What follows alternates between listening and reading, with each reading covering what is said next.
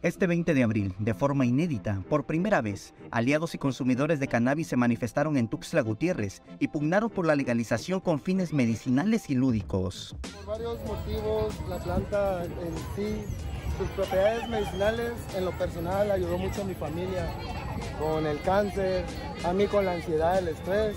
Yo soy una persona del área de la salud, soy licenciado en enfermería y, y desde que consumo cannabis he dejado de consumir alcohol y me ha ido mucho mejor con eso. Fueron enérgicos en mencionar que no por el hecho de ser consumidores deben ser estigmatizados como personas delincuentes.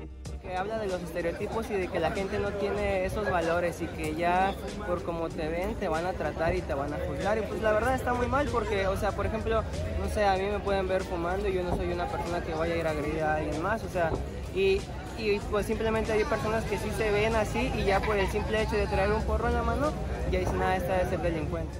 Cada quien juzga a su parecer o a sus temores. Lamentablemente estas personas no saben quiénes somos y no hay que juzgarlas por no saber quiénes somos. Simplemente hay que ser tolerantes y pues ahora sí, cada quien en lo suyo, ¿no? Pidieron a la ciudadanía que se informe en torno a la marihuana y las diferencias con otras drogas que sí producen daño. Solamente lo contrario, la verdad uno cuando está pacheco ya no se quiere parar ni por el agua.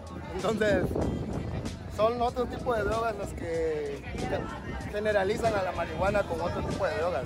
Entonces creo que desde ese estigma pues se ve mal, ¿no? En Chiapas, la manifestación tuvo como objetivo su legalización, pues aseguraron que trae beneficios medicinales. Pues, por ejemplo, en Estados Unidos, que es 100% legal, este, Adrián Marcel hizo un documental donde fue a Estados Unidos y este, tienen plantas canábicas que ayudan a, a la gente y, o sea, y tienen permisos 100% legales. Samuel Revueltas, Alerta Chiapas. O sea, las generaciones nuevas ya lo ven normal, los papás ya, pero o sea, todavía hay gente creada la antigüita que todavía no, no lo acepta. Thank you.